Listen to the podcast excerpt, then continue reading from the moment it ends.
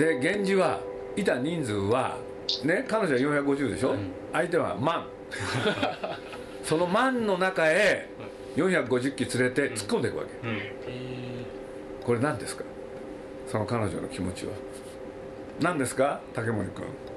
知ること分かってんでしょ、じゃあなんで、これが分かるとね物語が作れるんだよ。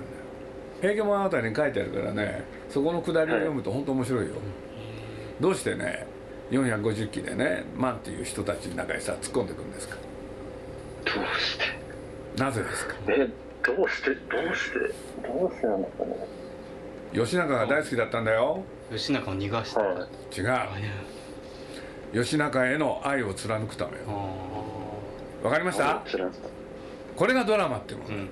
はいはい。でしょ？そう高橋さんってねそういう激しいのが好きなの、うん。ところがね「平家物語」ってねまあそれだけならいいけど一方でまあ殺戮がむっちゃくちゃ多い話なの、そうするとねアニメーターでねそれ書けるやつがなかなかいないんだよね、で高橋さんが見込んだねある男がいてそいつだそいつだったらね書い書いてもらいたい。ところがこいつがね人殺しの映画は嫌ですって言って なかなか大変だったんですよ。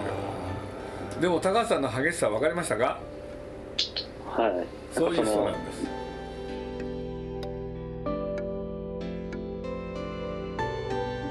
鈴木敏夫のジブリ汗まみれ。今週は先週に引き続きオンラインサロン鈴木 P ファミリーのメンバーをお迎えして2013年に公開された高畑勲監督作品「かぐや姫の物語」について鈴木さんと語ります。姫の犯した罪と罰。日本最古の文学物語竹取物語に隠された人間かぐや姫の真実の物語です。今週はこんなお話から。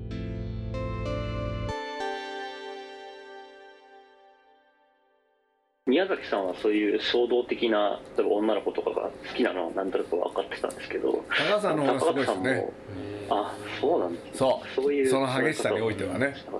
そうあ。だって宮さんの場合さ守るじゃん高橋さんの場合守らないよ、あむしろ、ね、男も女も平等なの。うんそして自分の愛を貫くってのはこういうことだろうってやるわけよ。うんうん。はい。ありがとうございました。じゃあ次ウッチーさんお願いします。手書きのアニメーターっていうのはアニメーターの力量が大きいっていうことが今回見て改めて思ったんですけど私あの一位ジブリファンとしてあの宮崎駿さんの「紅の豚」のエンディングのとかの手書きのアニメっていうのを動く絵っていうのがすごく見たくて そういうのもやっぱりアニメーター次第なんだろうなっていうふうには思ったんですけど紅の豚の今後できればなんか CM でも短編でもそういう映像が見れたら嬉しいなっていうのをちょっとお話できたら嬉しいなと思いました。紅の豚のエンディングって何ですか？あのえっといろんなが昔のこう人間を枚絵がこうやって並んでいくところね、あそうですそうです。まあ、あれはそうです。雰囲気だから。まあ、あとナウシカの水彩画ですとかこうアナログな感じの絵ってあるじゃないですか。ああいうのが動く映画みたいなっていうのが。あのねじゃはい。ああのウッチーさんだから多分ね見てると思うけれどはい。宮崎駿の一番すごいシーンって知ってますか？これはもう誰も真似ができない。そのぐらい凄まじく描いてるシーンがあるんですよ。いっぱいありますけど一つしかないです。一つしかない。はい。いっぱいはないの。残念ながら。一回しか飛行うまくいっシーンとてません。かですか？飛行シーンですか？違います。千と千尋のバス。せんえ？千と千尋のあのに西の魔女に会いに行く電車のシーンですか？あああそんなことですない。トトロのお腹とか。ああれはね彼のね技なんですうん。でも激しいっていうことで言うとねはい。ホルスまで遡るんですよ。ホルス？ホルスのラストです。最後。ラスト。でみんなで戦うでしょ？はい。そしたらモブシーンってうっちーさんなんか分かるでしょ、人がいっぱい出てくる。はいその縦横無尽に人が入り乱れる、はい。あれ描けたのは宮崎駿一人だけ。おおこれ見ると分かりますよ。あんなもの描けるのはね。宮さんしかいないし宮崎駿も二度と描けないんです、ー。あぜひ見てみてください。てみます。これが一番はい。です、あ凄まじいですこれでね何しろ、はい。人々の動きだけでその広さまで分かる。うん。それがアニメーションですよ。はい。と僕は思います。ちょっとかぐや姫から外れちゃったけれど、うん。あ。あともう一個あの高畑さんの音楽の趣味っていうのがすごくあの興味深いんですけど敏夫さん自身も何か影響を受けたものがもしあればお聞きしたいです。これねはい思いついたこともあるんだけれどちょっと言いづらいこともいろいろあって。そうなんですあのなんつったらいいかな。オブラートに包んで言うのがなかなか難しいんだよな。まあととにかく高橋さんというのはね本当にはい。音楽を自分で勉強した人だから,、うん。うん、だ単単に好きなわけじゃないんですよ。だから音楽聴くでしょ、はい。目の前で五線譜にね財布できるんですよはほんとそれはね僕ら勝てない。あうん。でも僕は勝ちたいと思うでしょ？だから、はい。ねあのはい。あの例えば山田君でねうん。あれは矢野明子さんにやってもらうんですけれどはい。僕がね音楽はね矢野さんで矢野明子さんで行きましょうって言ったらね本当にね、悔しそうな顔したんだよね。おおほんでなんでか、高橋さんは矢野さんをすごい評価してたわけ。あこれで僕に対してねすごい失礼なこと言ったんです、まさか鈴木さんの口からね矢野さんの名前が出るとは思わなかった、で俺なんかね「おそうですか?」っつったらねこういう言い方したんですよ。だって矢野さんの音楽はって。何ですか、はい。高級なんですよ。これどういう意味ですか？失礼ですね。失礼。でもね音,、はい。音楽詳しすぎるから高橋さんってね単純化できないところがあるんですよ、うん。だから僕なんか単純化してパッと言えるっていうのはねそういう意味では戦いでしたいつも。あはい。これで答えになるあありがとうございます。ありがとうございます。はい。ありがとうございます。えっと、じゃあ次、オッキーさんお願いします。えっと、今回私も映画館で見て以来でして自分でも驚いたんですけどあの結構笑うというかですねなんか笑顔になる場面がすごい多かったんですね。でもうもしかしたら高畑監督の作品で一番笑顔になったかもしれないんじゃないかいうぐらいでで子供もよう笑ってたんですよ。へえ一緒に見たんだ。あそうなんですそうなんです、うん。で鈴木さんがよく言われるそのなんかひたむきな姿っていうのはですね、あれはやっぱりこう笑えてこう悲しくてだけ胸を打つ感動があるんじゃないかと思うんですがそれはその高畑監督がこう割と主役をですねその小さいものっていうんですかね過疎ききものっていう言葉がありますがなんかそういう側に置いてるのでなんか常に笑える場面もどっか切なさが残ると思ったんですよ。でまあ鈴木さんにユーモアが好きですよね、あそうなんですそうなんです、うん。その鈴木さんにお聞きしたいことはですねその高畑監督のお笑いの感性についてなんですが鈴木さんはその高畑さんのお笑いについてはどのようにご覧になってたんでしょうか？どうなんだろうな。やっぱりさ、はい。彼は高橋さんはやっぱり関西の人だよね。あ。生まれたのは伊勢？はい。育ったのは滋賀なんですよ。だけど最終的には岡山えだからまあそういうことで言うとねやっぱり良くも悪くも関西のそういうなんていうのお笑いの感覚、うん、だからえはい。高橋さんの作品で実はななんだろう。あのお客さんが一番喜んだうちの一つが「じゃりんこ知恵」だよね、はい。ああそれはいで映画もさることながらテレビシリーズが関西ではすごい視聴率だったんだよね。ああなるほどだからそういうのは本当好きでしたよ、あああそうなんですうん。ね、高橋さんはむしろ憧れてましたね。じゃりんこ知恵の鉄に。あそうええなんです。よあの誰よりもね鉄のことが大好きだっ普段もこう皆さんをジョークとかで笑わせる笑わせるのも好きだった。へえで風天のねあの男はつらいよも大好きだし、ええ。だからそういうのは好きでしたよ、ああそうなんですね。気難しいだけじゃありません。ああはい。ちょっとそのイメージがありました。はい。ていうか高畑さんで寅さんに似てるよね顔。それ言ったら高橋さん怒っちゃった。そうなんだ。それなんで似てる。冗談通じないのよ。そう。嫌なんだそれは。そう嫌なんだよ。難しいんだよ。そうなんだ。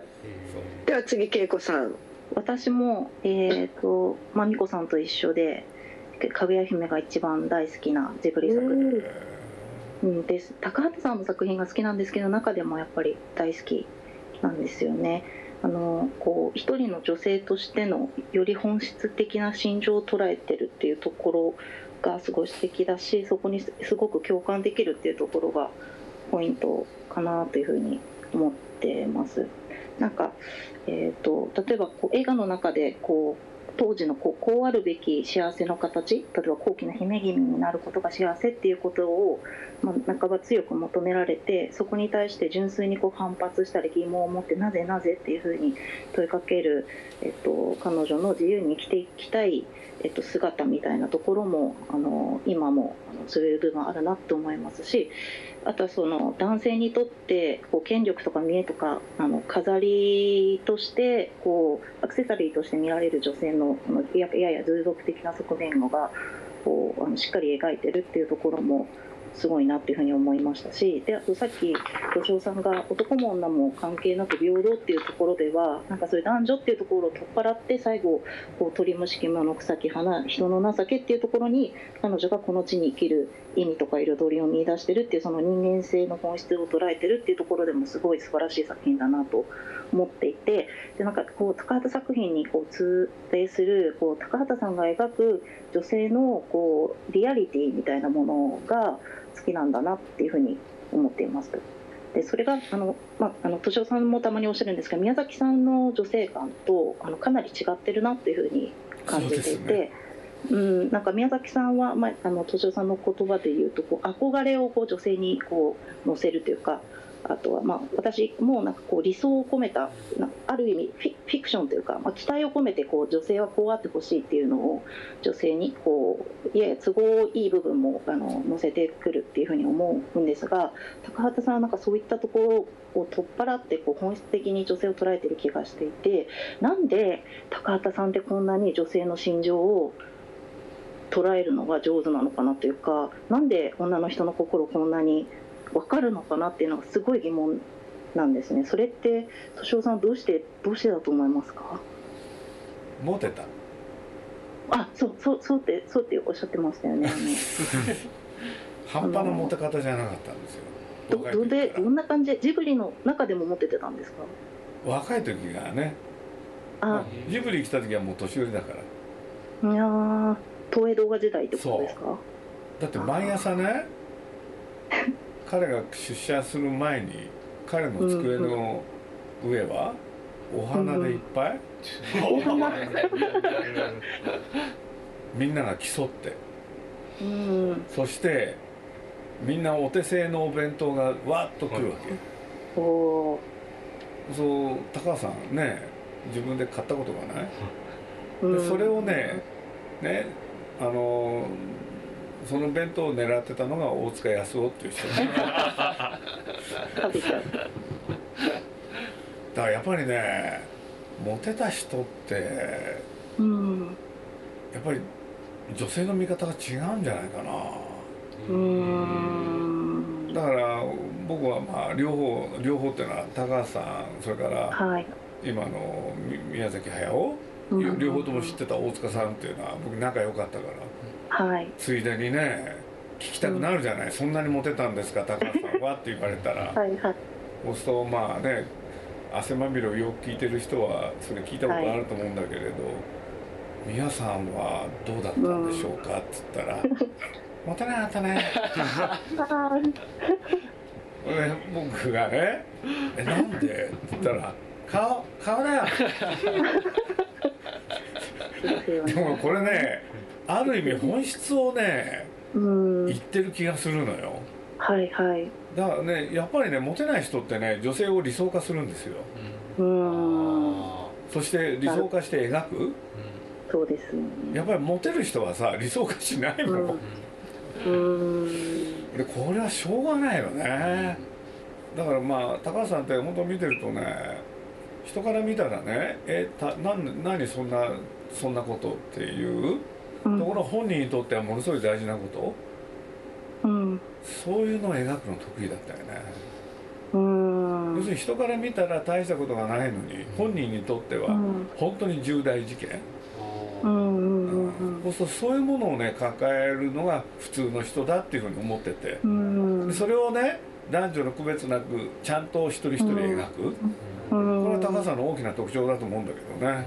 うん高田さんのそういう視座っていうか感性ってどういうとこで磨かれたんと感じられましたか？僕ねさっきね、あの大きい時にちらっと言ったんだけれど関西だと思う。ああこれ僕本当にそう思うんですよ。うん。あのどこだっけ出身は？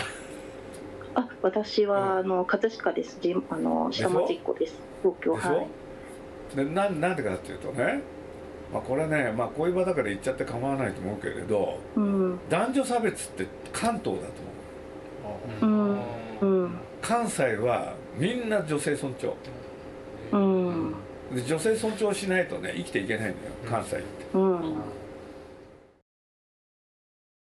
だからね一番有名なのは谷崎潤一郎っていう人。うん。そう谷崎潤一郎っていう作家ね東京にいる時に書いた女性と京都行ってから書いた女性が違うのよ。へで簡単に言うとね東京にいた時はおしとやかなのよ女性たちが。ところが京都へね引っ越した後女性たちがみんな強いの、うん。これね結構面白いんだよ。うん。だからやっぱりね関西にはそういう伝統がある、うん。あの近松門左衛門っていう人もそうなのよ。はい。そんなに勉強してるわけじゃないんだけれどあの人が描いた女性はみんな自立が特徴特徴なの。うん。自立してるのうん。だからねやっぱりねどういう女性が好きかって、うん。まあ男性にとってねそれってすごい大きなことのような気が俺はするね、だってあのさ今ここに小松君なんかもいるんだけどね。小松君なんかもやっぱり、ねえやっぱり関東の、ね、人だなと思うのはねうん。やっぱりね女性を自分が何とかしてあげようっていうふうに思う？これって関東的なのよ。ところがね関西違うんだよ。うん。何とかしてくれるのは女性の方なのよ。うん。だからこれ決定的な差なんだって気がするの。で高橋さんはそういうところで生まれたんですよやっぱり。うん。うあの生まれ育ったっていうのかね高畑さんってなんかあの奥様もすごく素敵な方だじゃないかなっていうのをこう本とかを見たりあのいろいろなインタビューとかの端々に出てくる印象で感じるんですけど、どっちかっていうとその内助の公的なあの方なのかなって思ってたんですが高畑さんがその生涯のパートナーに選んだ方は同じようにこう自立して強いみたいな方なんですか？じゃない。へえこれがねまた複雑なんだよね人間って。奥さんはねあの職人さんの娘さんなんですよ。あだあからいわゆる関東の人なの、うん。うん、だから結婚する時はかあの高橋さんっていうのはね不思議なんだよね。うん。あ映画ではそうやって女性を描いてるくせに実生活ではね、威張ってんだよね。うん。これは不思議でした、不思議ですね。本当。でも、うん。まあ不思議っていうのが面白いよね。うん。でも僕はね基本的にはね関東と関西ではね何がち一番違うのはね女性。うん。ちなみにこの間ある人がパパのパ鈴木さんは絶対モテるって言ってたけどパパモテんの？あありがとう えっ、とじゃあちょっと,、えー、と町田さんが手を挙げてくれてるので入れますね。えあの高津さんについて僕一番好きなアニメーション演出家なんですけれども何がすごいかっていうとやっぱもうあのよよくあのよくね、資料なんかで書いてあります。けどこのクソリアルっていうのが高津さんの代名詞になっている部分があったりすると思うんですけれども、まあ、その点に関して高津さんの作品で例えばあの「思い出ポロポロ」でですねあの小学生の女の子のあの生理を描くですとかあと今回のあのかぐや姫の物語でいくとこうかぐや姫の眉毛を抜くっていうシーンがあったりすると思うんですけどもこの辺の表現っていうのはすごいこうアニメっていうものを見てる中でもう全く他では見見ることができないものだと思ってるんですけれども鈴木さんはその辺りはどうどう捉えられていらっしゃいますかというのを聞いてみたくて。だから高橋さんってね男女差別はね絶対嫌いだけれどしかし一方で男と女は違うと思ってるんですよ、うんうんうん。はいはい。それが高橋さんの大きな特徴ですよ。ああ。じゃあもうまさにこうその性的なものっていうのの違いっていうのをきっちりそれはねきちんとやらなきゃいけないと思ってるんですよ。それはね僕なんかもよくわかります。うんうんうん。理解ができました。ありがとうございます、はい最後話したい人いますか？一つ聞いてもいいですか？はいどうぞ。今回鈴木さんは企画っていう立場で参加されていてまさに西村さんがプロデューサーをもう8年やられててこの「かぐや姫」の物語を作るみたいなところでもなんか僕はもう見ていてこう西村さんの切実さとそのか日々変わっていかれるプロデューサーとして、まあ、かなり年配の高畑さんとなんか格闘のように過ごされたなっていうところはを感じていてなんか鈴木さんはそのある意味今までとは企画っていう立場で、まあ、俯瞰的に見られている中でなんかその西村さんと対話されたのかな？あの現実問題ね、うん、映画がやっぱりできなきゃいけないわけじゃない、うん、だけどね僕はねこの「かぐや姫」に関してはね公開日決めなかったんですよ、うん、できてから決めようと思った、でないとねあのいろんな人に迷惑かけるから、だけれどだからねだけどまあ一方であのいつできるって話はあるわけで、うん、そういう細かい話はねあのかなりね西村と積み上げました、はい。うん、ありがとうございます。いえいえ。お松が今日喋ってない気がするから最後に締めでお願いします、はい。いややっぱその世界あ最古の物語っていうけど、現代でもこのテーマが同じっていうのがすごいなんか人間って昔から同じなんだなっていう。それはすごいこの物語感じましたね。そんな昔から都か都に憧れて都をなんか。あそこら辺はね高橋さんなのよ、あそうなんですか、原作に書いてあるわけじゃないもん。あなんか月に行くのを嫌がってるじゃないですか。月の捉え方は人それぞれだと思うんですけど仮に死の世界だとしたらもう死の世界が迫ってきてようやくこの地に生き続けたいみたいなその生への実感を感じるみたいな最後あのステマルと空を飛ぶシーンとかっていうところがあってそこら辺ってあの宮崎さんのあの作品のあの「生きねば」っていうキャッチコピーとかともなんかすごいかぶるところがあるな 対局じゃないかな なんつって宮さんと高橋さんって全然水と油だったから。だからそんな2人がね一緒に作ってたからそれが面白かったよね、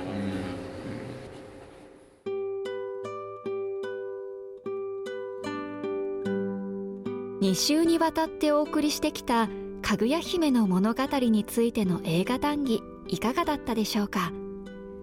来週もお楽しみに